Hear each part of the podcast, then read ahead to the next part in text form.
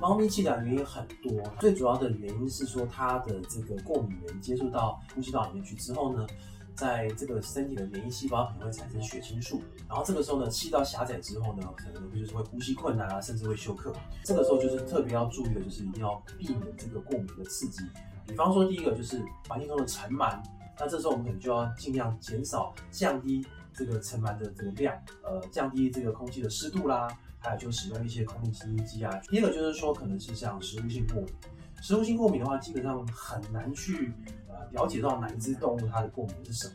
所以说，目前的方式比较主流的方式呢，就是我们使用专门的水解蛋白的，避免食物过敏的这种饲料呢，去让它吃。那这个吃的时间最起码要达到两个月以上，去排除掉这个食物性过敏。如果明显在两个月内呢，它是有改善，这个食物的这个排除法是有意义的。那第三个就是说，一些人居家呢可能会吸烟，这个二手烟呢也会造成这个这个气喘的问题。第四个就是说，有些人家中可能会有一些植栽啊，猫咪可能对这些植物会过敏的话，那这个时候你必须要移到外去。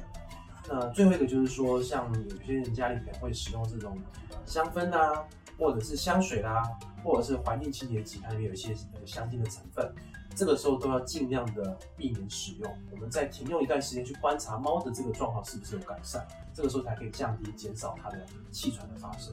爱宝宠物保健专家关心您家毛宝贝的健康。